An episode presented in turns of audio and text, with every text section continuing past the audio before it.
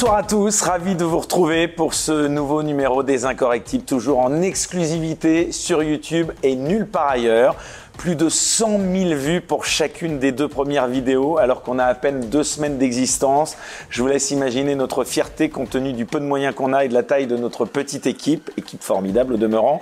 Un immense merci à vous qui nous regardez, qui mettez des pouces levés, vous abonnez à notre chaîne, votre chaîne, et un immense merci également à vous les contributeurs, petits ou grands, qui par vos dons nous obligez à être dignes de la confiance que vous nous témoignez. C'est grâce à vous qu'on pourra, j'espère, très vite monter encore en gamme et vous proposer plus d'émissions pour nous aider à cela. Un seul moyen, le lien Tipeee qui figure en dessous de cette vidéo dans la description. C'est grâce à ces dons qu'on espère donc pouvoir continuer à vous proposer ces interviews sans pub ni censure ou pression d'aucune sorte. Alors notre nouvelle invité cette semaine promet sûrement d'affoler encore plus les compteurs de vues tant ses interventions ont été suivies chaque fois qu'il m'a fait le grand honneur d'accepter mon invitation. La dernière fois, c'était dans une autre vie médiatique lors d'un débat avec Patrick Bisson qui a marqué les esprits.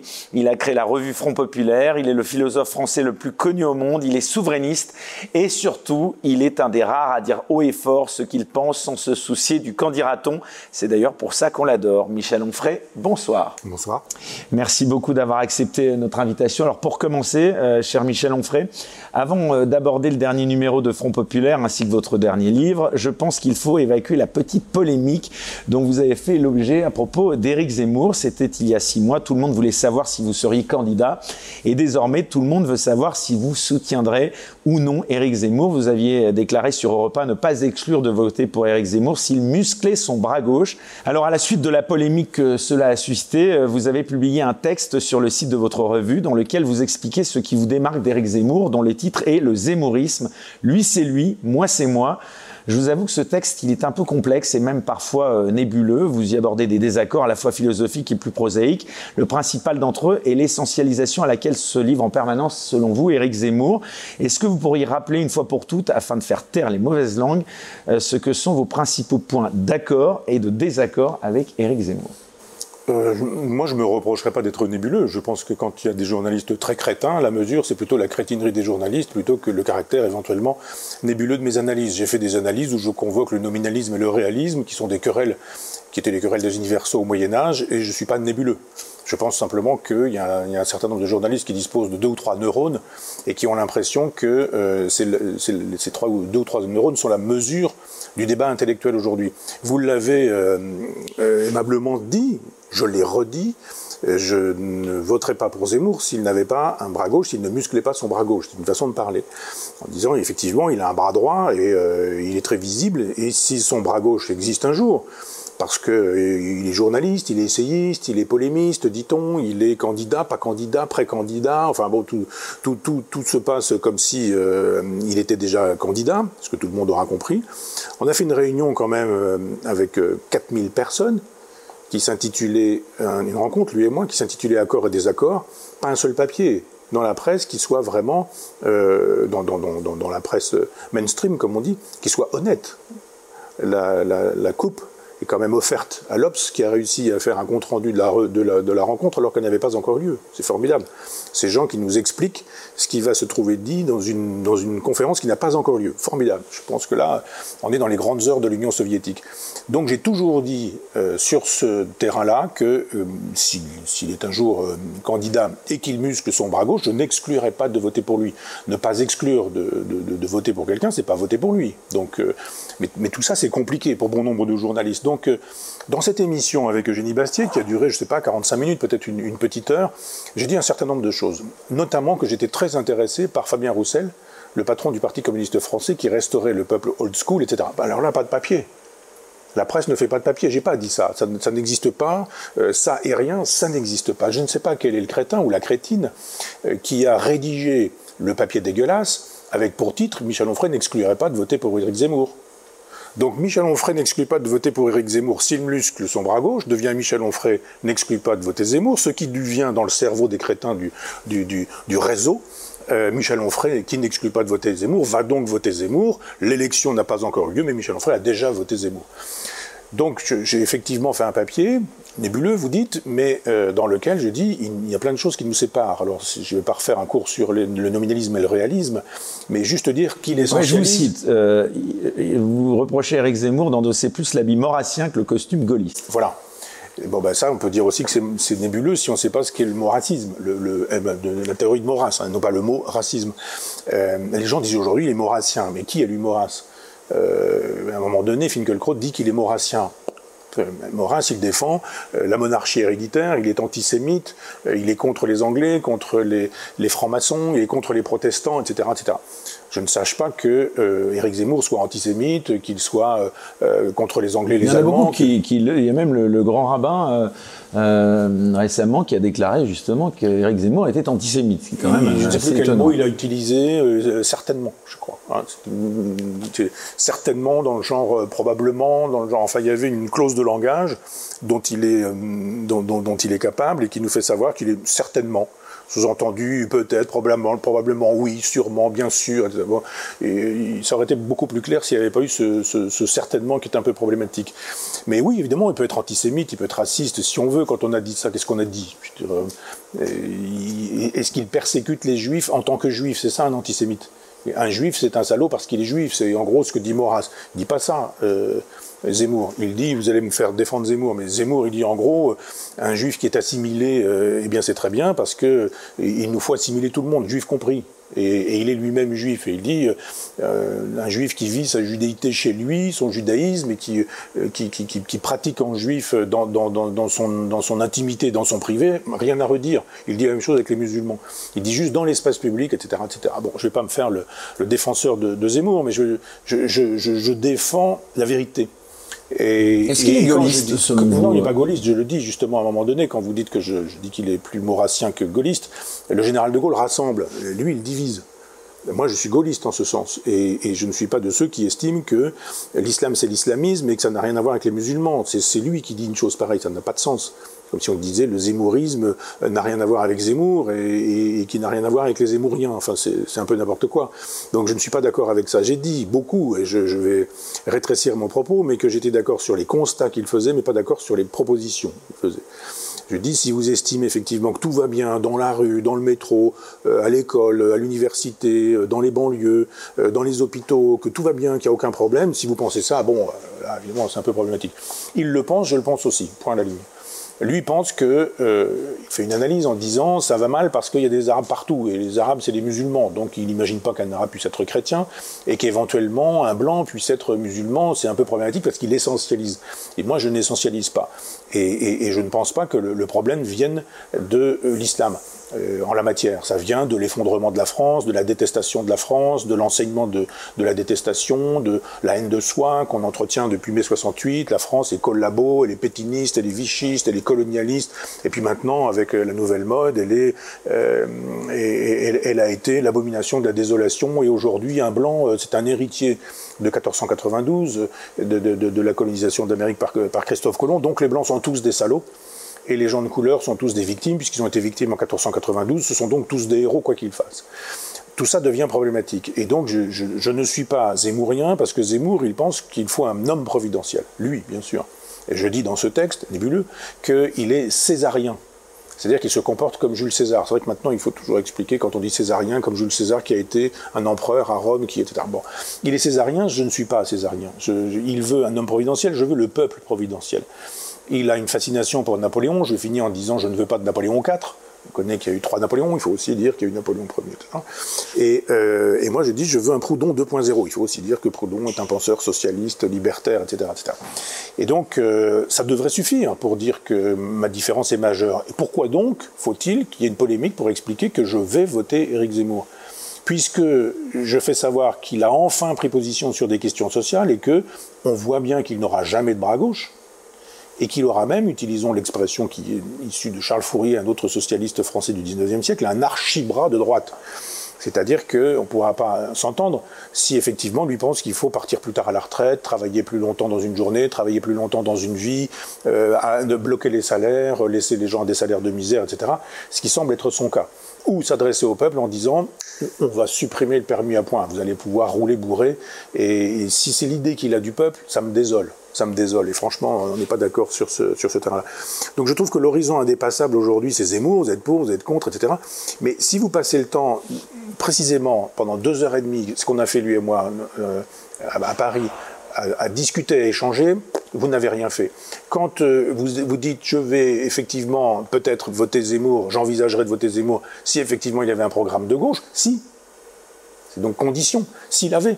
Et non pas quoi qu'il fasse, quoi qu'il dise, s'il avait.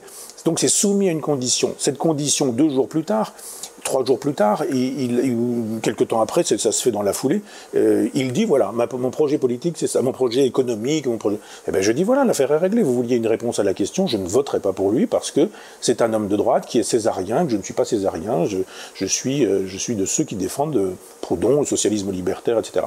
Est-ce que vous direz, comme certains le disent, que c'est un candidat populiste? Oui, mais moi j'ai rien contre le mot populiste. Je dis, moi-même que je le suis.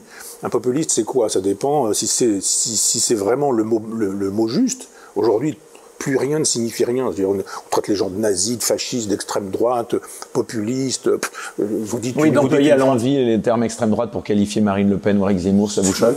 Ça veut surtout plus rien dire.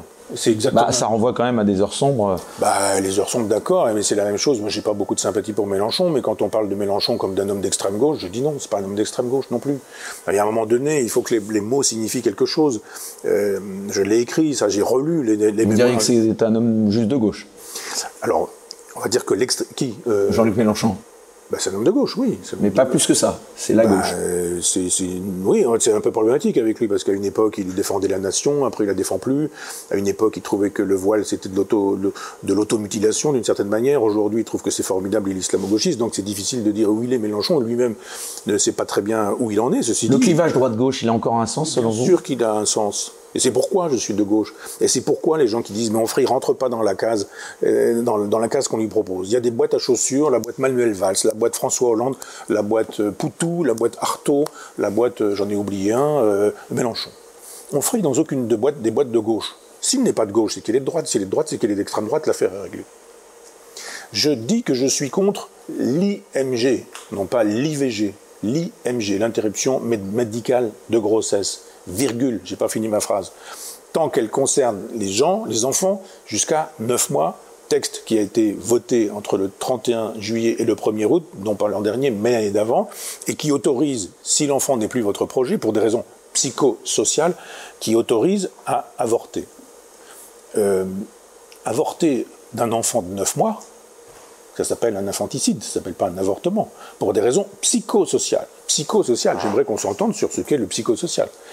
Immédiatement, Michel Onfray est contre l'avortement. Et immédiatement, M. Miller, sa très très très jeune femme, font un papier dégueulasse dans l'Obs pour expliquer que je suis évidemment contre le, contre l'IVG et que cette dame euh, a elle-même avorté euh, d'un enfant mal formé euh, qui n'avait pas de cerveau non plus.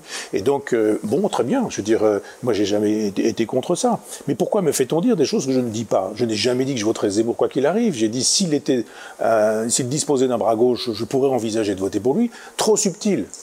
Trop compliqué, trop nébuleux, diriez-vous. Euh, sur cette histoire, vous dites je suis non pas contre l'IVG, mais contre l'IMG qui rend possible l'avortement jusqu'à 9 mois d'un enfant euh, pour des raisons psychosociales et pas de malformation physique. Immédiatement, Michel Onfray est contre l'avortement. Ça devient difficile de penser. Enfin, vous êtes d'accord sur bien des constats euh, que fait Éric Zemmour. Il y a en revanche un sujet sur lequel j'ai été étonné que vous ne vous exprimiez pas. Euh, c'est d'ailleurs euh, l'un des principaux sujets qu'il aborde. Je veux bien sûr parler du grand remplacement, du remplacement d'une population française de souche par une population qui serait d'origine extra-européenne. Le grand remplacement, selon l'expression qu'il ne cesse d'utiliser, ça vous choque? Ben, je me suis exprimé là-dessus. J'ai même écrit un livre entier qui s'appelle L'art d'être français, et un chapitre est consacré très explicitement à la question de la créolisation. Si vous venez de la droite, que vous êtes de droite et que vous vous appuyez sur les textes de Renaud Camus, le grand remplacement, il existe. Et c'est une abomination de la désolation, etc. etc. C'est le cas de Zemmour. Si vous venez de la gauche, on n'appelle pas ça le grand remplacement, on appelle ça la créolisation. Mais c'est exactement la même chose. C'est exactement la même chose. Sauf que Renaud Camus, c'est un méchant, et euh, Édouard Glissant, c'est un gentil. Donc, euh, bah, si un méchant dit quelque chose de vrai, c'est faux. Si un gentil dit quelque chose de vrai, c'est vrai. Moi, j'ai pas de problème avec les méchants, les gentils. J'ai des problèmes avec le, mensonge et la réalité. Euh, si la réalité, c'est qu'effectivement le métissage est généralisé, c'est ce qui s'appelle un grand remplacement chez Renaud Camus, c'est ce qui s'appelle la créolisation chez Mélenchon, une créolisation théorisée par Édouard Glissant. Moi, j'ai lu Edgar Glissant. Quand, Édouard Glissant, pardon, j'ai lu Édouard Glissant, et les textes qu'il y consacre à cette question, et c'est un peu explosé, mais, mais, c'est intéressant de, lire ce qu'il dit. Et, je ne sais pas si Mélenchon a lu ça. Édouard Glissant dit euh, il n'y a pas d'exemple de créolisation qui ne se soit fait sans violence. Il le dit. Euh, mais euh, on n'est pas sûr que la créolisation, ce soit forcément la violence. Mais il n'y a pas eu d'exemple encore où ça ne se soit pas fait pour la violence. Vive la créolisation, donc vive la violence parce que euh, quand il nous dit la créolisation peut se faire sans violence, mais on n'a jamais vu, jamais vu que ce soit passé dans la réalité, bah, je conçois que le réel dit que la créolisation c'est la violence et qu'il assume cette violence parce qu'elle est prétendument révolutionnaire. Bon, bah, Mélenchon il reprend ça, assez probablement, j'ose espérer qu'il a lu glissant. Et donc, je trouve étonnant qu'on puisse dire, alors vous êtes plutôt grand remplacement Camus ou plutôt grand remplacement Mélenchon? Plutôt grand remplacement de droite ou plutôt grand remplacement de gauche? Donc oui, moi je dis qu'il y a une démographie, que la démographie des catholiques blancs, etc., s'effondre, que la, démographie des populations d'origine arabo-musulmane, pour utiliser le vocabulaire de Rocala Diallo, est une, est une population qui augmente. Ben, voilà, la démographie, c'est une science exacte. C'est-à-dire, vous avez l'abscisse, vous avez l'ordonnée, vous avez le temps, vous avez l'intensité, vous faites un. quoi. la population blanche va disparaître et puis une population métissée va augmenter. Mais moi, je m'en fous. C'est ça qui, me distingue de, Zemmour et ou de Marine Le Pen ou des gens qui disent qu'il faut inverser la vapeur, il faut faire de telle sorte que la courbe s'inverse. Je n'y crois pas. Je n'y crois pas, c'est pas possible, c'est pas pensable, c'est le mouvement du monde, c'est ainsi. Euh, imaginons cas de figure, euh, Éric Zemmour est au pouvoir, il va faire comment? Mais il va faire comment Il va interdire les mariages mixtes. Il nous dit on va renvoyer les étrangers chez eux. Formidable. C'est des étrangers qui sont nés en France. Leurs parents sont éventuellement nés en France et ce sont peut-être les grands-parents qui sont nés au Maroc, en Algérie ou en Tunisie ou, au Maghreb. Ça n'a pas de sens. Ça n'a pas de sens, cette remigration n'a pas de sens, cette interdiction du métissage n'a aucun sens, sauf à avoir un pouvoir dictatorial, autoritaire, césarien. Et j'ose espérer qu'il n'en arriverait pas là, euh, Éric Zemmour, parce parce qu'il me en face de lui parce que je ne défendrai pas cette thèse-là. Moi, je, je, sais que tout ce qui vit meurt, tout ce qui vit naît, croît, décroît et meurt. C'est le schéma de tout ce qui vit euh, depuis que l'univers est, monde. C'est-à-dire que les, volcans connaissent cette courbe-là, euh, les, moustiques, les mouches, les hommes, les civilisations aussi. Et, et donc, Éric Zemmour et Marine Le Pen sont dans la position de quelqu'un qui dirait, d'un médecin qui dirait, un monsieur qui a 99 ans, euh, qui est dans ces derniers jours, qu'il connaît la potion, le remède magique, et qu'il va lui infliger cette potion-là, et qu'il peut lui promettre que l'an prochain, il pourra faire le marathon de Paris ou de New York. Eh bien, ça marche pas. Vous savez très bien, vous dites non, excusez-moi, mais ce monsieur va mourir parce qu'il est en âge de mourir et son état est qu'il mourra. Il en va de même pour les civilisations. Donc les gens qui nous disent combat d'identité, combat de civilisation, il faut sauver la civilisation, c'est maintenant ou jamais, votez pour moi, la prochaine fois ce sera trop tard.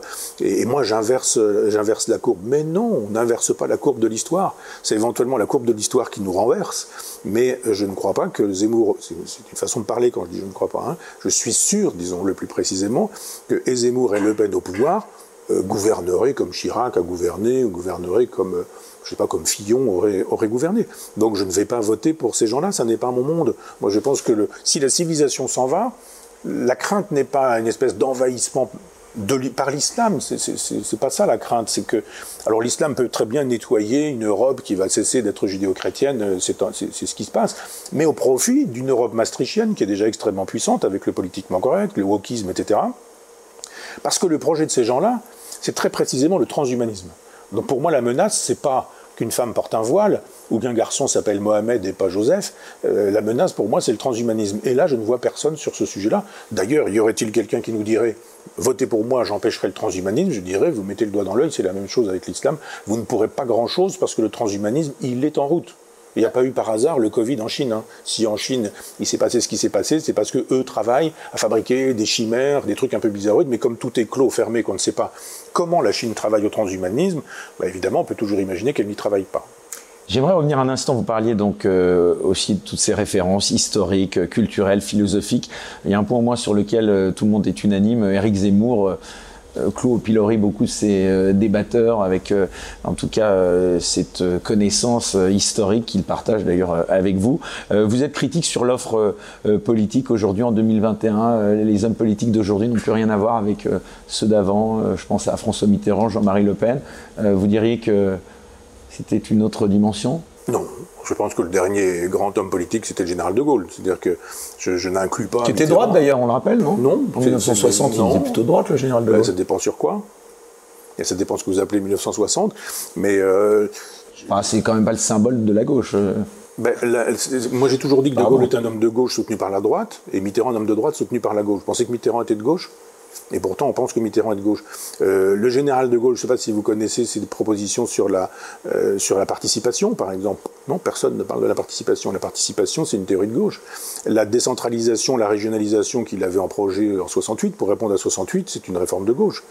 Euh, le droit de vote aux femmes, c'est lui. Euh, la pilule, c'est lui, je le rappelle quand même, hein, général de Gaulle. La pilule, c'est pas, euh, pas après mai 68, c'est Lucien Neuwirth qui était un député, sénateur, enfin un, parlementaire euh, gaulliste. Euh, la résistance, c'est quand même pas, c'est quand même pas de droite, euh, c'est, pas de gauche non plus, parce qu'effectivement à l'époque le Parti communiste lui collabore. Mais je veux dire qu'il y a une espèce d'obsession. Général de Gaulle, c'est le chien de Pavlov. Hop, immédiatement on se met à saliver. Général de Gaulle droite, Mitterrand salive gauche. Non, pas du tout. Euh, de Gaulle, il, dit, il y a ceux qui pensent platement que la métaphore elle est horizontale. Il y a la gauche, il y a la droite, c'est formidable, et puis après vous avez l'extrême gauche, puis vous avez l'extrême droite, puis bon, voilà. Et lui, il dit, mais moi, ma métaphore, elle n'est pas horizontale, elle est verticale. Il y a ceux qui défendent la France et ceux qui ne la défendent pas.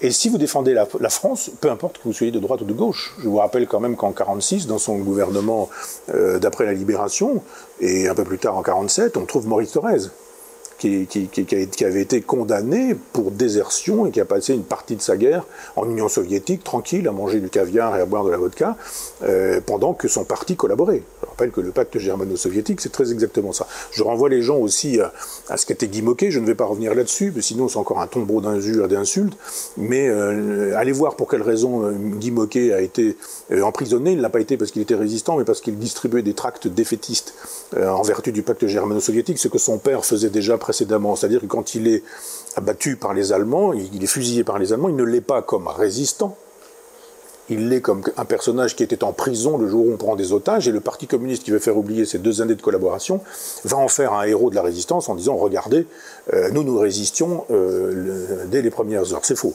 Euh, ils se sont mis à résister après qu'il y ait Barbarossa, c'est-à-dire après que le pacte germano-soviétique ait été rompu unilatéralement par Adolf Hitler qui rentre directement en Union soviétique. Guingouin, oui, Guingouin, voilà, un communiste résistant, mais qui l'a fait contre son propre parti. Donc le général de Gaulle dit, moi je prends Mitterrand, dont je sais qu'il a la francisque, qu'il a été vichiste, maréchaliste, je prends Torres, dont je sais que, etc., et je rassemble tout le monde je ne vais pas dire social-démocrate, socialiste, d'extrême gauche, de gauche, communiste, je ne sais pas quoi. Il dit, vous voulez défendre la France, on y va. Et, et, et, et ça, c'est ce qui fait la différence. Donc en ce sens, je suis gaulliste. Pourquoi suis-je, pour le coup, disons-le comme ça, gaulliste de gauche? Parce que je suis gaulliste de gauche. souverainiste de gauche. Oui, souverainiste de gauche, oui. Hugolien, c'est ma gauche, euh, la, gauche de Victor Hugo. À l'époque, au, 18, au 19e siècle, il y avait des enfants dans les mines et les, veines des mines, vous savez, parfois, elles sont, très petites et, on mettait les enfants à creuser parce qu'effectivement, les adultes, c'était compliqué d'aller creuser et les petits enfants pouvaient euh, aller euh, taper dans la, dans la veine de charbon et on remontait le charbon et voilà. Et la gauche dit, la gauche de Victor Hugo dit, mais les enfants, c'est fait pour aller à l'école. C'est pas fait pour être mineur à cet âge-là. Euh, donc on sort les enfants des mines et on les met à l'école. C'est ça être de gauche. La droite dit quoi? Elle dit, mais attendez, vous allez nous fusiller nos prix de revient. Euh, on va moins produire, on va moins bien produire. Et dans la configuration européenne, le charbon euh, allemand, euh, britannique va être plus concurrentiel et non, on va perdre de l'argent, donc on laisse les enfants au fond des mines. Eh bien, c'est ça. Je pense que théoriquement, et ça a cessé, hein, la gauche a cessé, mais théoriquement, la gauche, elle était du côté des plus petits, des plus simples, des plus humbles, des plus modestes, des gens qui n'ont pas la parole, des enfants aujourd'hui. Les enfants, c'est quand même la gauche qui pense qu'on peut aujourd'hui acheter des enfants qu'on peut acheter des ovules, qu'on peut acheter du des spermatozoïdes, qu'on peut louer des, utérus. Ça vaut 200, 300 000, 300 000 euros un enfant, ça dépend des endroits. Si vous allez dans des endroits où vous avez des pauvresses, en, Ukraine par exemple. c'est pas autorisé en France. C'est pas autorisé en France, mais quand vous revenez avec un enfant acheté, euh, vous n'allez pas en prison. Hein. Et on peut lui faire avoir des papiers français. Et puis vous pouvez obtenir les papiers français. Donc ça, c'est le en même temps de Macron, c'est pas autorisé, mais c'est pas interdit non plus. Ça a été le cas de Marc-Olivier Fogiel, ça vous avait choqué? Euh, C'est le cas d'un certain nombre, oui, de, dont, celui-ci et d'autres. Non, ça, choque d'autres qui. Enfin, peu importe. Mais euh, moi, oui, ça me choque. Je veux dire, je, je, je suis pour que les homosexuels puissent se marier, parce que là encore, on dit oui, on ferait, il est homophobe, Alors, entendons-nous bien, je ne suis pas homophobe, je pense que les homosexuels peuvent se marier, et je pense que les homosexuels peuvent éduquer des enfants. La chose étant dite, je pense que ces enfants n'ont pas à être achetés, vendus ou fabriqués sur mesure. C'est ce que je dis. J'ajoute donc que ces enfants, peut facilement les trouver dans des orphelinats où ils auront été abandonnés. Je peux comprendre qu'une femme puisse avoir des raisons psychosociales de ne plus vouloir d'enfant quand elle a 9 mois, mais je ne comprends pas qu'elle tue cet enfant, qu'elle fasse tuer cet enfant. J'ai appelé mon copain, un de mes copains, chirurgien, je lui dis mais ça se passe comment? Il me dit tu, inventes ce truc, c'est pas possible. Je lui dis écoute, vérifie. On était ensemble en vacances. Le lendemain matin, au petit-déj, il me dit j'ai vérifié, j'ai donné des coups de fil, tu as raison. Je ne te croyais pas hier quand tu m'as Alors ça, se passe comment, dites-nous Alors, euh, son copain lui dit, ben voilà, c'est une seringue et on injecte du chlorure de potassium, je crois. On injecte une substance mortelle et on tue cet enfant dans le ventre de sa mère. De sorte que l'enfant ne naît pas, et puis on ne le tue pas. On tue l'enfant dans le ventre de la mère, qui accouche donc d'un enfant mort, dont on se débarrasse ensuite en disant il est mort. Eh bien, je ne peux pas imaginer qu'on puisse faire ça à un enfant de 9 mois. 9 mois, moi, quelques jours. Moi, je suis grand-père. Euh, j'ai vu, c'est la, fille de mon épouse qui est devenue ma fille, et qui, au fur et à mesure où elle, a, savait qu'elle avait ce bébé, elle envoyait des trucs. Alors aujourd'hui, il ressemble à un petit pois, aujourd'hui, il ressemble à un radis, aujourd'hui, une pomme de terre. Enfin, c'était très drôle. Puis on voyait cet enfant grandir, etc. Et puis à un moment donné, où cet enfant, il est en. parce que vous avez le spermatozoïde, vous avez l'ovule, puis vous avez l'œuf, puis vous avez le fœtus, etc. C'est pas la même chose. Je défends toujours l'avortement, entendons-nous bien. Je dis simplement que dans ce processus évolutif, il y a un moment donné où cet amas de cellules, ça devient un être vivant c'est le moment, dis-je, et j'avais dit dans un livre qui s'appelait Féeries anatomiques auquel je n'ai rien à redire, et que je ne sais plus quelle est la semaine, mais c'était il y a une semaine très précise où l'enfant est en interaction avec le monde. Dès qu'il est en interaction avec le monde, ça cesse d'être un vivant, enfin de n'être qu'un vivant, c'est aussi un humain. Autant je peux imaginer qu'on puisse avorter du vivant, autant je ne peux pas comprendre qu'on puisse avorter de l'humain. C'est pas exactement la même chose. De la même manière qu'à une autre extrémité, si vous avez 20 ans, vous êtes un jeune garçon euh, magnifique, intelligent, brillant, etc., vous avez une moto, vous ratez un virage, vous êtes mort cérébralement. Eh bien, vous n'avez plus de cerveau, vous n'avez plus rien du tout. Une partie du cerveau a sauté, voilà. Vous êtes toujours vivant, vous avez cessé d'être humain. Alors vous, vous avez de l'humain derrière vous qui fait que vous n'êtes pas le même humain que celui qui sort du néant et celui qui va y entrer après avoir eu, qui sort du néant sans avoir eu de vie et celui qui va y entrer sans, en, ayant eu une propre existence. Donc je suis pour la même raison pour l'euthanasie. C'est-à-dire qu'il y a un moment donné où vous avez du vivant, et dans le vivant, il se taille de l'humain. Entre le vivant et l'humain, il y a un moment pour l'avortement. Entre le vivant et l'humain, il y a un moment pour l'euthanasie. Même des gens qui diraient, mais c'est plus une vie, comme on dit parfois, c'est plus une vie de vivre ce que je vis. J'ai perdu ma compagne avec qui j'ai vécu pendant 38 ans d'un cancer. Il y a un moment donné vous pouvez dire, bon, j'aimerais bien qu'on en arrête, c'est plus une vie, je ne peux plus vivre comme ça. Et donc, euh, toutes ces choses-là sont susceptibles d'être pensées dans la perspective de la droite et de la gauche. La gauche, théoriquement, elle est du côté des gens qui n'ont pas la parole, qui n'ont pas la, possibilité de parler. Infants, l'étymologie d'enfant, c'est qui qui ne parlent pas. Eh bien, j'estime que la gauche, elle, elle, était théoriquement du côté des gens les plus simples, les plus modestes, ceux qui n'avaient pas la parole. Euh, depuis Bernard Tapie, Mitterrand, etc. Bernard Tapie, quel héros ça a été quand il est mort? Ça vous a fait un choc? Que Bernard Tapie décède ah, Pas du tout. D'abord, il était humain, il avait un cancer, il est mort, il est mort. Non, mais ce que je veux dire, ça vous a touché? Non, ça me touche pas du tout. Je, ça me touche parce que humainement, je veux dire, je. Son combat contre la maladie, ça ne vous a pas touché? Vous savez, on peut toujours dire à la télévision des choses qu'on ne dit pas forcément dans la, dans la vie quotidienne. C'est un homme de, c'est un bravache. Vous savez, on peut dire trois minutes des trucs à la télévision et puis vivre le contraire quand on est chez soi. moi, je paix à son âme, il vient de mourir. Il y a des parents, il y a des, pardon, il y a des, il y a des enfants, il y a une épouse qui sont des gens affligés. Je ne veux pas revenir là-dessus. Et je sais ce que c'est qu'un cancer. Je sais ce que c'est que perdre quelqu'un d'un cancer. Donc, je, ne voudrais pas blesser cette famille. Ce que je viens déjà, de, hélas, de faire euh, pour elle. Mais euh, l'homme politique était une catastrophe. Le personnage est un escroc total. Euh, présenter un escroc comme un héros. Ça a été le, héros de la gauche dans les années 80. Je vous rappelle quand même que euh, Mitterrand fait son ministre de la, de, de, la ville, qu'on nous présente ce type-là comme, comme un héros moderne en disant mais la gauche, l'entreprise, le capital, les bénéfices, les profits, tout ça doit pouvoir se réconcilier. Il y a un monsieur Geoffrin qui trouve ça formidable.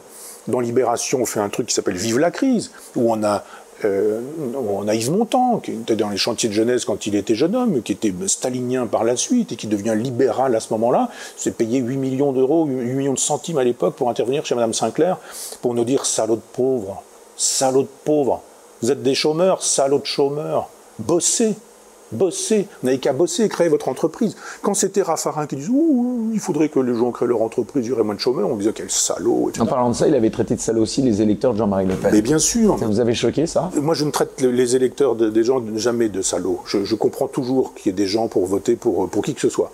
Je comprends qu'il y ait des électeurs de Florence Artaud, de, Nathalie Artaud, pardon, ou de Philippe Poutou, qui ne sont pas des gens que je méprise, même si je pense qu'ils se trompent, mais je comprends pourquoi ils le font. Je comprends pourquoi des gens, j'en rencontre aussi, il y a plein de gens qui m'arrêtent dans les trains, dans la rue, et on parle des électeurs de, Mélenchon, et, qui sont des gens que je ne méprise pas. Euh, S'ils me disent, ouais, enfin, vous parlez tout le temps de Robespierre, de Castro, nous on s'en fout, etc. Oui, je, comprends très bien. Donc je comprends toujours que quelqu'un vote, ne vote pas ou vote ce qu'il vote.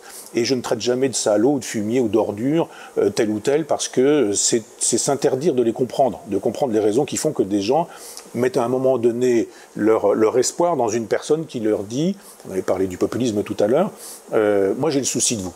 J'ai le souci de vous. Je, Alors qui représente cette gauche que vous souhaiteriez euh, peut-être euh, voir revenir au, au pouvoir Aujourd'hui, personne. Jadis, Jean-Pierre euh, Jean Chevènement, qui est un ami. Et Aujourd'hui, personne. Non. Ben non, regardez. C'est sinusoïdal, quelqu'un comme Montebourg.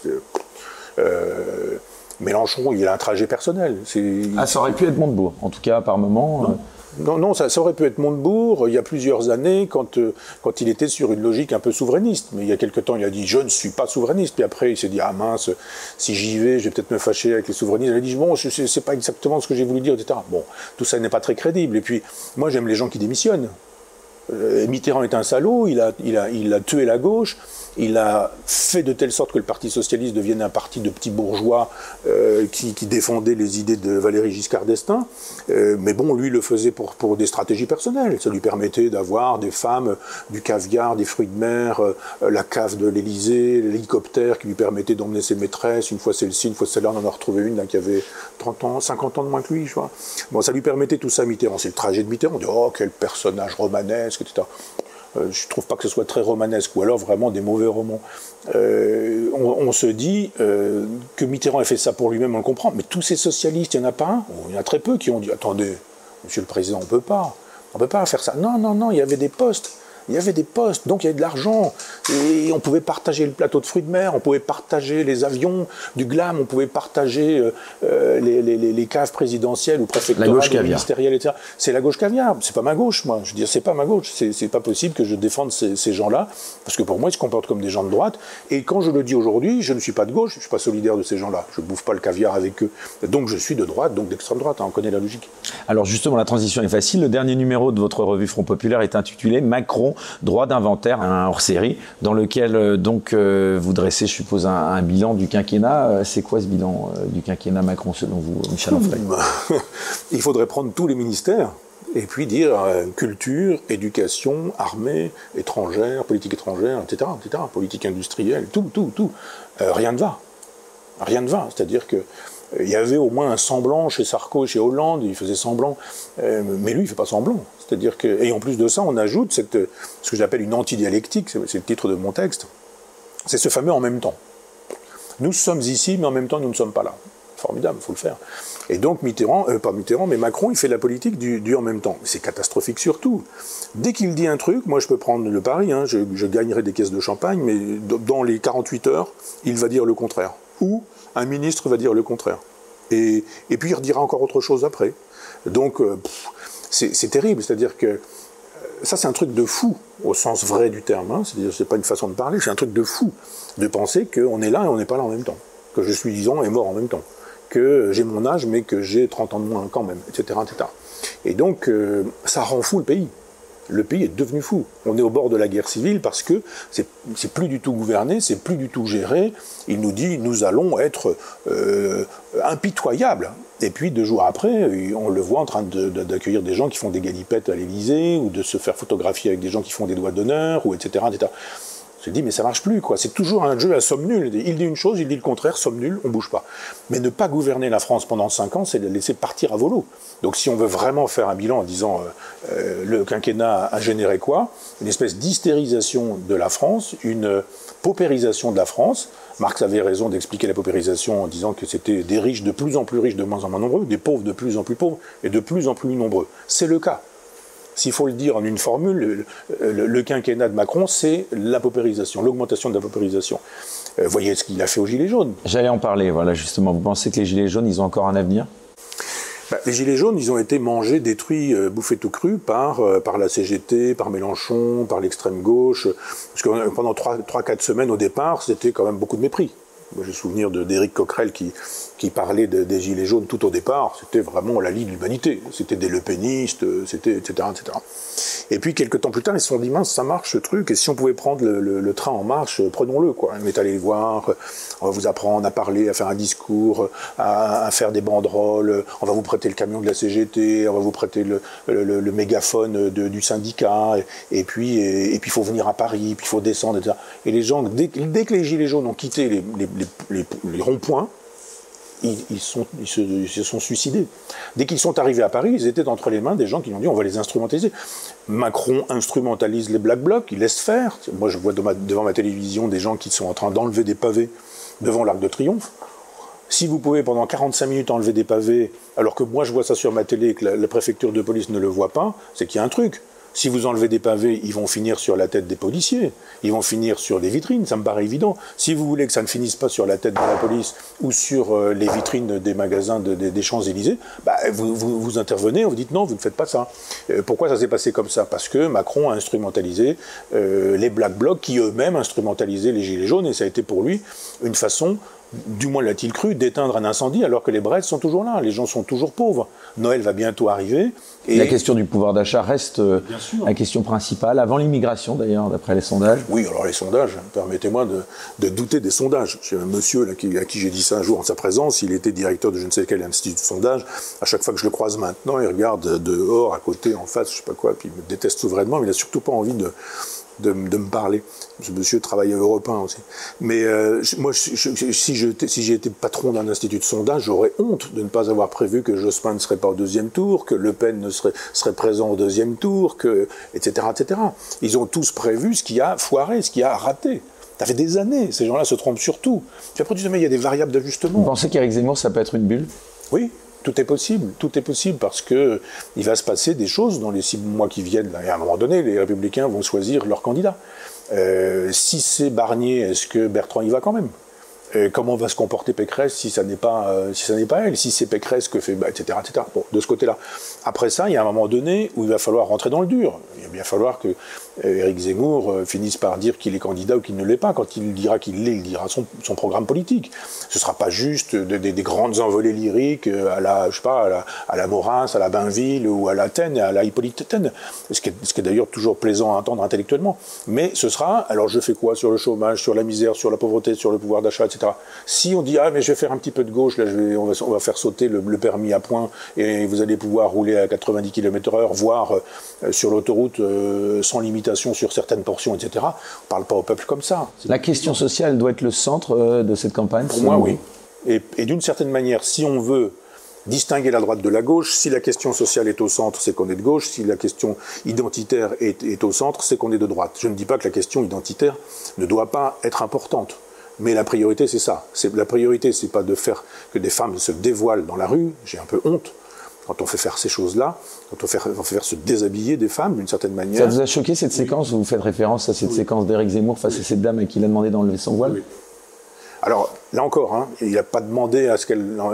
C'est pourquoi je suis toujours. Je, fais tellement l'objet. Enfin, il lui a demandé d'enlever sa cravate et il lui a dit bah, si j'enlève ma cravate, vous enlevez votre voile. C'était euh, votre, votre foulard est un signe, de, Ostentatoire. Un signe de, de, religieux. Et elle lui dit mais non, pas du tout. C'est un truc de civilisation. On lui dit mais non, pas du tout. Ça veut dire ça. Mais il dit mais non, c'est comme votre, votre cravate, etc. Oui, mais vous ne pouvez pas enlever votre voile. Mais, mais si vous enlevez votre cravate, mais j'enlève ma cravate, j'enlève mon voile. C'est un jeu hein, quand même. C'est un jeu dialectique, je dirais. Et alors au final, ça vous a choqué Oui. Oui, on ne fait pas ça. Je veux dire, on ne fait pas. Cette femme a subi d'ailleurs les foudres les réseaux sociaux, elle a été menacée. C'est terrible. Moi, j'ai pensé que Zemmour euh, s'en prendrait plein la figure. C'est finalement cette femme qui s'en est pris plein la figure, ce qui, d'une certaine manière, donne raison à Zemmour. Mais, euh, on se dit, euh, n'humiliez pas cette femme, quoi, ni, ni, ni, de part ni d'autre. C'est-à-dire, on ne demande pas à cette femme de. On dit certes sur le voile qu'elle porte, en lui disant qu'on aimerait qu'elle qu'elle l'ôte, ou etc. Et peut-être éventuellement, bah, vous avez vu la, façon dont, dont, dont, dont, Morandini a fabriqué l'émission. Hein. On a cherché un prix de justice, on a recherché quelqu'un qui porte le voile, on a recherché un boucher halal, puis à chaque fois on y est allé pour faire du buzz, parce qu'il s'agit Parce que tout était préparé finalement. Mais tout était préparé, puis on voulait le clash. C'est ce que veut M. Morandini, je crois. Je sais pas, il m'invite jamais, il m'a jamais invité. Mais euh, pour le peu que j'ai pu voir de ses émissions, il commence son émission en disant que c'est libre de politiquement correct. C'est très drôle quand même. Une émission, d'une grande émission de politiquement correct. Et puis après, c'est les audiences. Ah, les audiences ceci, les audiences cela, etc. Bon, euh, non, il y a toute une mécanique, c'est-à-dire qu'il fait l'émission, ensuite il réinvite les invités qu'il a eu dans l'émission qui a fait le clash la veille. Oui, mais vous savez, Eric Zemmour est un, est un bon, c'est un bon, il est bankable, il est bon client. On l'invite et il y a de l'audience. Il n'y a pas un patron de chaîne qui n'ait pas envie d'avoir d'audience. Ça paraît évident.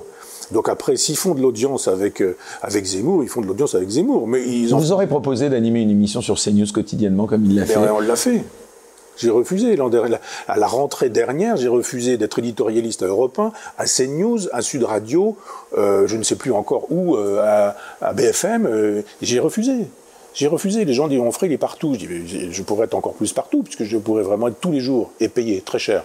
Parce qu'à chaque fois que je viens, je me fais toujours avoir. Je ne devrais pourtant pas, à l'âge que j'ai.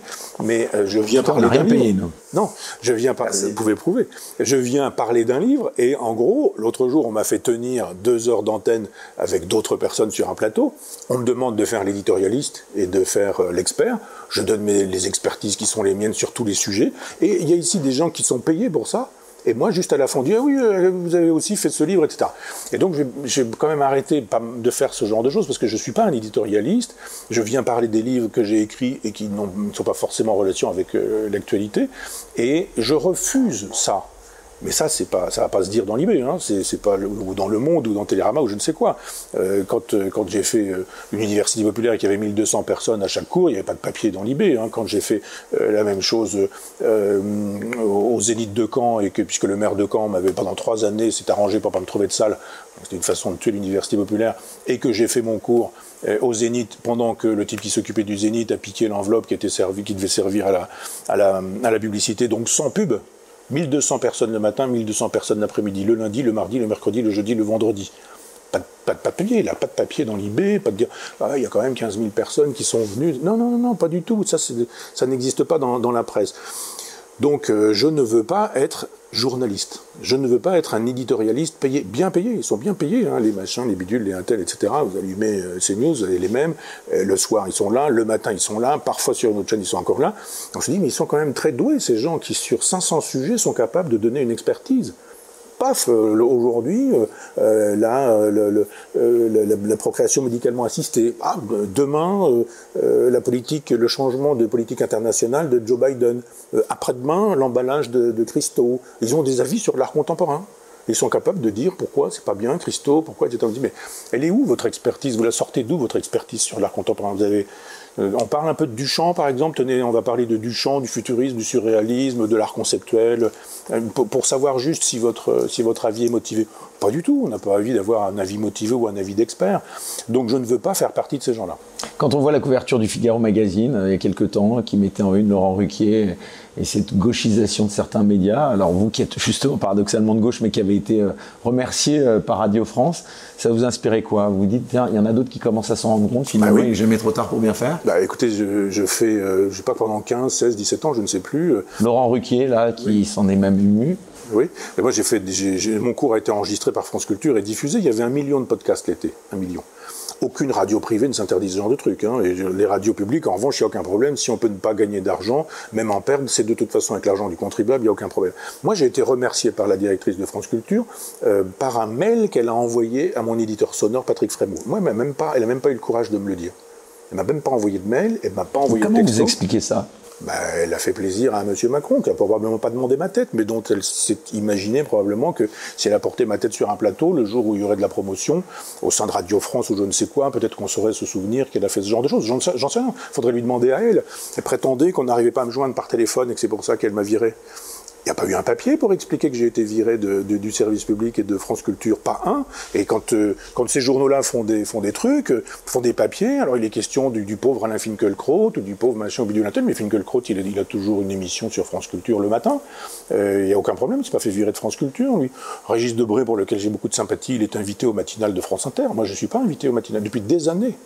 La dernière fois qu'on m'a invité, c'était pour un 1er novembre pour aller parler de la mort. Donc euh, la, Toussaint, il n'y avait personne pour se lever ce matin-là à 8 heures, et je crois que c'est la dernière fois qu'on m'a invité pour une matinale.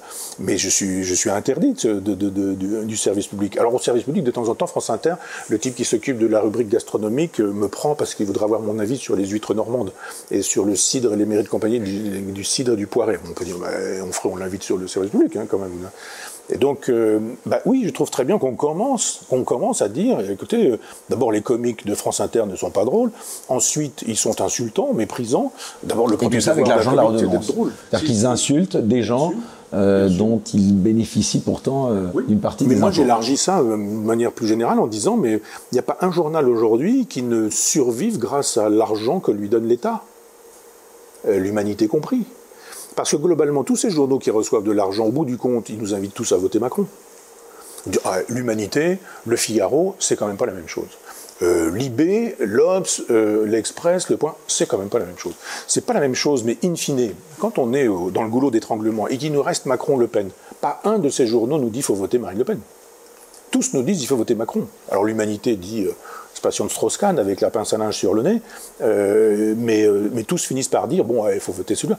Je comprends bien que l'argent de l'État puisse aller in fine à des, journaux, enfin, des journaux qui in fine vont nous dire bon, euh, tout ça c'était fait pour rigoler. Hein. Maintenant, quand il faut vraiment être sérieux, allez, on vote Macron. Hein. Et, donc vous parce que vous l'aimez, vous parce que c'est le moins. Mais alors au final, vous diagnostiquez quand même l'échec de Macron. Vous pensez qu'il peut être élu? Il, a quand même, euh, il a l'argent, les finances, les médias, euh, il, a les instituts de sondage avec lui, euh, il est capable lui de, réunir pour le coup la droite et la gauche. Enfin, la, gauche, la gauche maastrichtienne. Quand on voit Hollande, qui pauvre garçon et qui a rien fait pendant cinq ans, qui vient donner aujourd'hui des leçons, qui a même pas pu se représenter, mais il défend la politique de Hollande, Macron, et il défend la politique de Sarkozy. Et il défend la politique de Chirac, qui était celle de Mitterrand en 1983. Depuis que Mitterrand a fait son virage libéral jusqu'à Macron aujourd'hui, c'est la même politique. Alors ça change de style. Vous avez des mous, des durs, des faux durs, vous avez des grands, des petits, des jeunes, des vieux, vous avez des cocaïnomanes, je dis pas qui, vous avez euh, des sportifs. Ah bah si, on veut savoir. Bah, tout le monde le sait. Et donc, ah bah euh, bah, c'était pas Mitterrand. Et donc, euh, quand, quand au bout du compte, vous dites, il y, a tout ça, ah, il y a quand même une grande diversité démocratique, vous dites, vous rigolez ou quoi? Ils sont tous d'accord. Quand le peuple dit non au traité européen, le Parti socialiste et euh, les républicains, c'est-à-dire euh, Chirac d'abord, mais ensuite euh, Sarkozy et puis Hollande, ils sont sur une couverture de Paris Match, copains comme cochons, et puis ils disent bon, et le peuple. Hein ah bah justement, Sarkozy, bon, il a fait appel, mais il a été condamné quand même, bien qu'il ait fait appel, donc présumé toujours innocent. Ça vous a là aussi étonné, surpris Vous dénoncez une judiciarisation de la vie politique, le pouvoir des juges, ça vous parle? Oui, ça me parle. Je, vois bien effectivement qu'il y a une, une, idéologisation de la justice et que la justice dit le droit, elle dit pas forcément le vrai, elle dit pas forcément. Elle est partisane la justice. Oui, mais c'est évident. Hein. Elle est partisane partout. C'est-à-dire que c'est clair que quand, euh, quand c'est la justice de l'Union soviétique, elle est partisane. Quand c'est la justice des tribunaux de Pinochet, on sait que c'est partisan. Euh, chez nous, on se dit ah c'est pas pareil, on a une justice, mais pas du tout. La justice, elle est aux mains du pouvoir, euh, du pouvoir du moment et le pouvoir idéologique du moment. C'est-à-dire ils sont tous maastrichtiens, ils sont tous défenseurs de l'euro, de l'Europe, du marché, du monde comme il va, etc., etc. Et sinon, vous ne faites, pas carrière. Hein. Ça vous choque par exemple que le ministre de la Justice, je crois, est mis en examen dans une affaire et pourtant il est toujours en poste, Dupont-Moretti bah, D'abord, être mis en examen, moi je l'ai été mis en examen. Hein, non, mais avant, il y avait une sorte de. va dire, jurisprudence qui faisait que quand un ministre était mis en examen, euh, il devait se retirer. Là, pour une fois, euh, en l'occurrence, c'est le ministre de la Justice, euh, on pourrait s'en étonner quand même. moi, j'avais dit de Raël que c'était un crétin sidéral, donc j'ai été mis en examen pour avoir insulté Raël. D'ailleurs, j'ai perdu, parce que ça n'est pas un crétin sidéral. Et donc, dont acte, la justice a estimé qu'il n'était pas un... ou un abruti local, parce que j'ai dit les deux choses différemment, mais j'ai été poursuivi pour... pour pour une chose et pas pour l'autre. Donc j'ai été mis en examen. D'ailleurs, je ne sais même plus comment ça s'appelle, le procureur, je sais pas quoi, qui m'a dit à la fin, bon, je suis obligé, euh, mais j'adore vos disques, j'aime beaucoup ce que vous faites, etc. Mais euh, il a porté plainte avec, euh, je sais pas quoi, enfin, je, je, suis obligé de vous recevoir, etc. oui, bien sûr que la justice n'est pas juste. La justice, elle dit le droit, et le droit est interprété. Donc, en tant qu'il est interprétable, il est interprété par des gens qui sont de droite ou de gauche. pourquoi je vous dis ça? Parce qu'il y a des tas de rumeurs qui circulent comme quoi il peut y avoir des, boules puantes qui vont émerger bah, pour des futurs ou potentiels candidats. on se rappelle de François Fillon qui avait été pris à son propre jeu parce que quand je vous parlais de mise en examen, il avait dit, imaginez-vous, euh, le général de Gaulle, mise en examen. Enfin, et voilà, est-ce que vous pensez que aujourd'hui, euh, un candidat qui serait euh, peut-être oui, bien sûr qu'il va y avoir ça. Embêté par des problèmes judiciaires devrait. oui, quand Fillon dit ça, il n'imagine pas que ce qu'il fait en recevant des costumes, en employant des gens peut-être dans des emplois fictifs, etc., il n'imagine pas que ça puisse être illégal. Parce qu'en gros, tout le monde le fait. Moi, je, mais Fillon, c'est pas bien, d'accord, mais alors euh, qu'on le dise de tous ceux qui l'ont fait. Et alors, bon sang, là, vous allez peut-être noter sur, euh, sur 500 députés, euh, peut-être 3 ou 4 qui ne le font pas. Tous les autres le font. Donc après, il y a une, instrumentalisation de la justice. Enfin, mon ami Régis de Castelnau a écrit un très beau livre là-dessus pour expliquer comment, effectivement, le, traitement de l'affaire Fillon a été fait pour placer, pour placer, pour dégager la route pour Emmanuel Macron. Donc ça, ça paraît quand même évident. Donc il y a un moment donné, ce que je vous disais tout à l'heure, c'est-à-dire quand on, on saura qui va, quand, comment, que sont les programmes, etc., etc., où on se dira, bon, celui-ci, il est dangereux, celui-là, peut-être pas trop. Alors, celui-ci, il est dangereux, il va falloir quand même que, euh, qu'on, lui monte un dossier, quoi. La plupart du temps, on monte des dossiers sur des choses un peu, un, peu vraies, vraisemblables, possibles, potentielles, etc. Quand vous êtes chef de l'État, il y a des moments où il doit vous arriver des rétrocommissions sous forme de valises en liquide. Hein. Ça me paraît évident. Moi, j'ai connu un ministre, je ne vais pas dire qui, paie à son âme, il n'est plus, de ce monde, mais qui m'expliquait effectivement qu'une partie de son boulot à lui, c'était d'amener les valises de billets sur les tables présidentielles à l'époque. Donc, que, que Sarkozy bénéficiait de ça comme Macron, comme d'autres, etc., ça me paraît quand même très évident.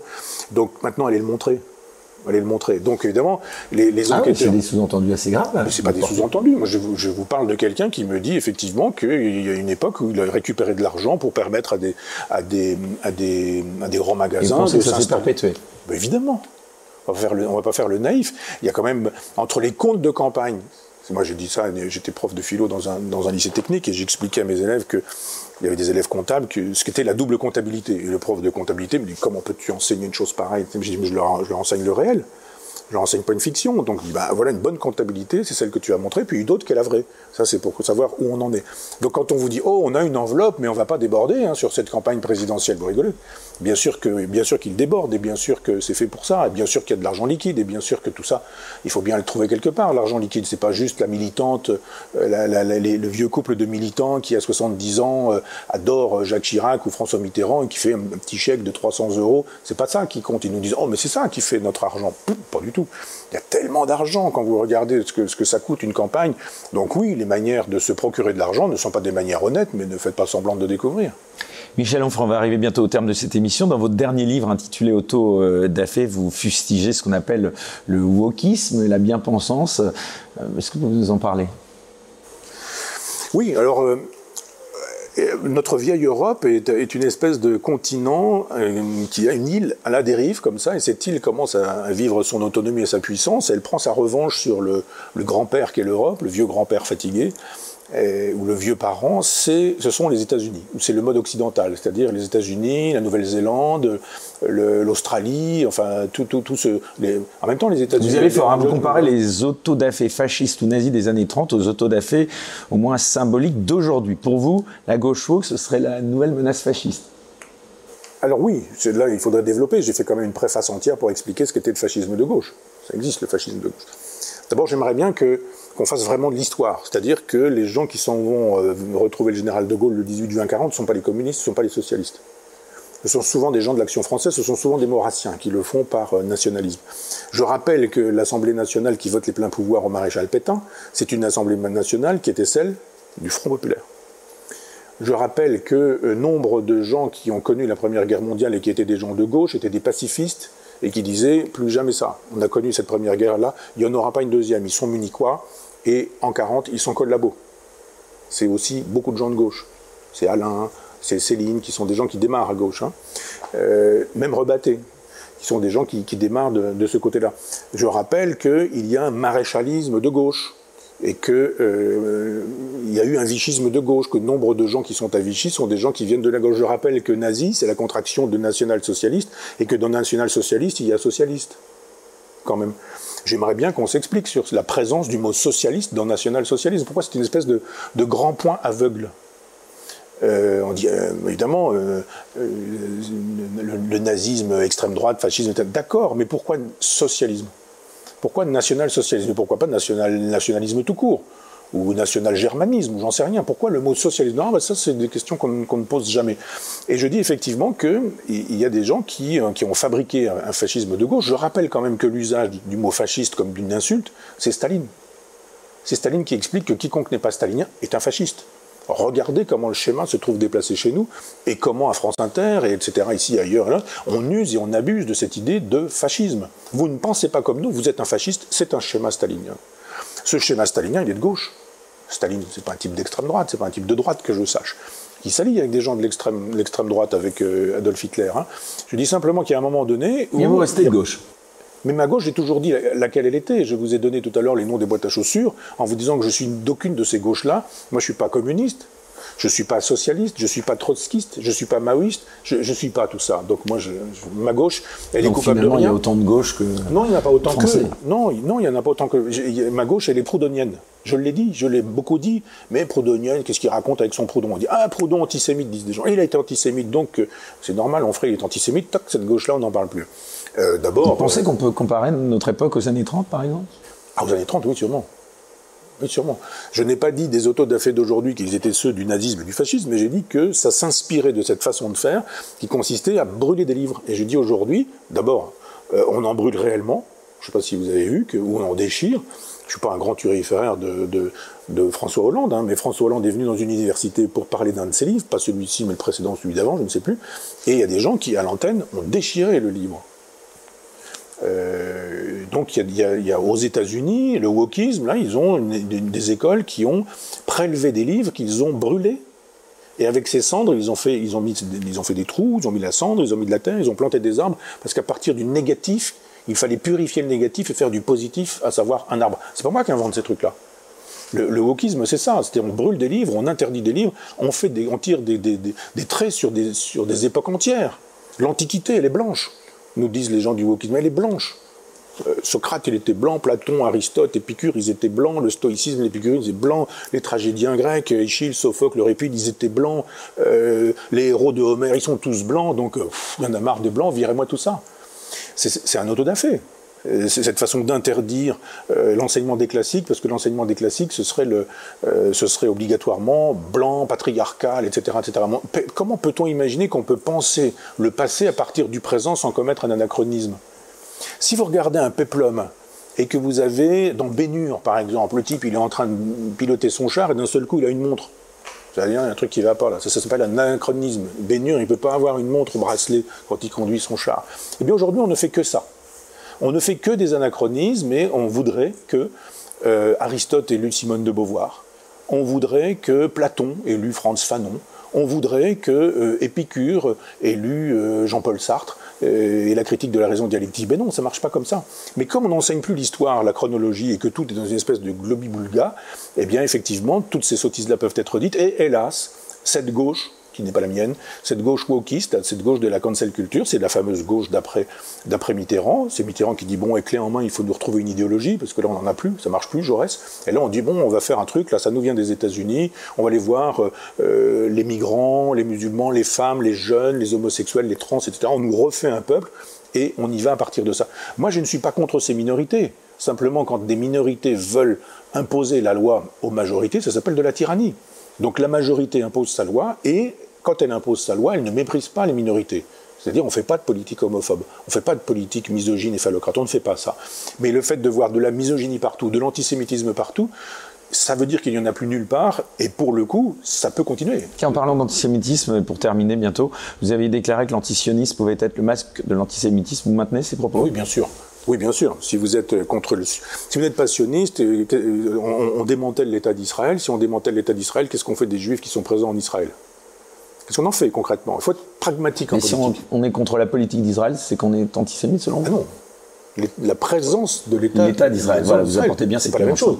Ah non, le sionisme, c'est pas la politique du gouvernement actuel. Le sionisme, c'est l'existence géographique de la terre d'Israël. Entendons-nous bien là-dessus. Le sionisme, c'est pas l'impérialisme qui pourrait être mené par des politiques israéliennes qui voudraient toujours plus, toujours plus. De... Maintenant, il faudrait refaire aussi l'histoire de la Palestine, qui est une création, c'est Yasser Arafat qui le dit lui-même, c'est une création soviétique pour mener un combat contre Israël et mobiliser euh, tout un tas de, peuples de, de cet endroit-là. Je rappelle, moi je suis allé régulièrement en Israël, quand vous vous déplacez en Israël, il y a un moment donné, vous ne savez pas si vous êtes dans un territoire palestinien ou pas, ou ceci, ou cela, vous ne savez pas.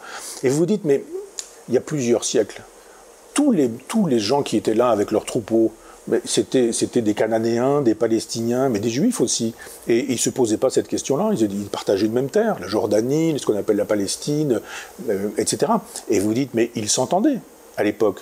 il y a eu ensuite de ça toute, une série de politiques avec la possibilité pour le peuple d'Israël de se reconstituer sous forme d'État. C'était Theodor Herzl, c'est le 19e siècle, c'est socialiste à l'époque. Hein. Et, le socialisme, le, sionisme, pardon, il préexiste la Shoah.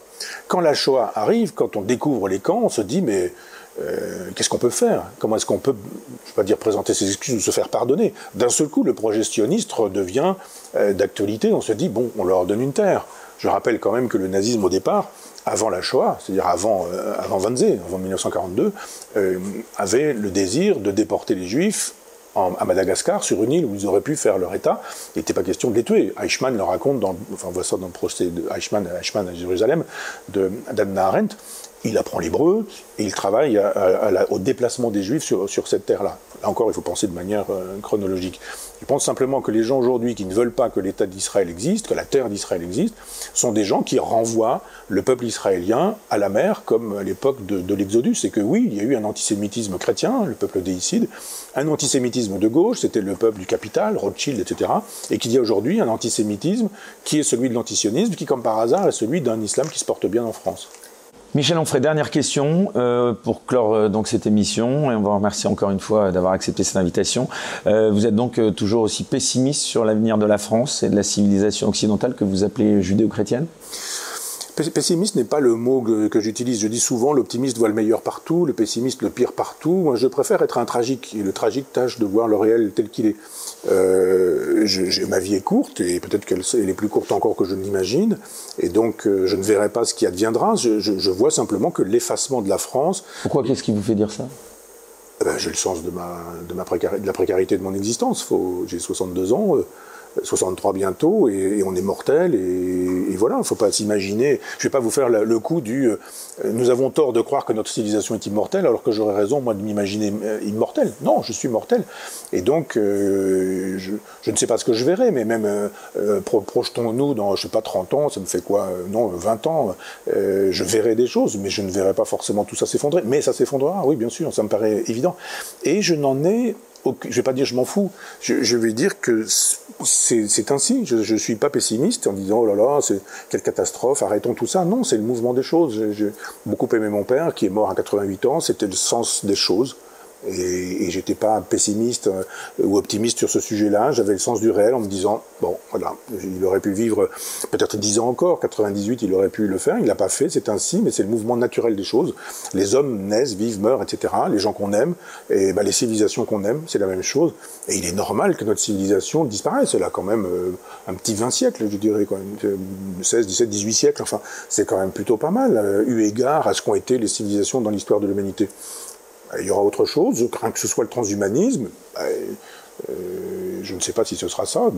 Vos arrière-petits-enfants vous le diront, vous ne le diront peut-être pas, mais le verront sûrement. Michel Onfray, un grand merci d'avoir accepté cette invitation dans Les Incorrectibles. On rappelle donc que le dernier numéro de Front Populaire, un hors-série, est en kiosque. C'était comme toujours un plaisir de vous recevoir. Si vous, amis d'Internet, avez apprécié cette émission, alors n'hésitez pas à vous abonner, à mettre un pouce levé, si vous le souhaitez et que vous le pouvez, bien sûr, à nous aider financièrement via le lien Tipeee sous cette vidéo. On se retrouve dimanche prochain à 18h en exclusivité ici pour un nouveau numéro des Incorrectibles. Au passage, un grand merci aussi à Pooch qui m'a reçu cette semaine. Très bonne semaine à tous et surtout, restez incorrectibles.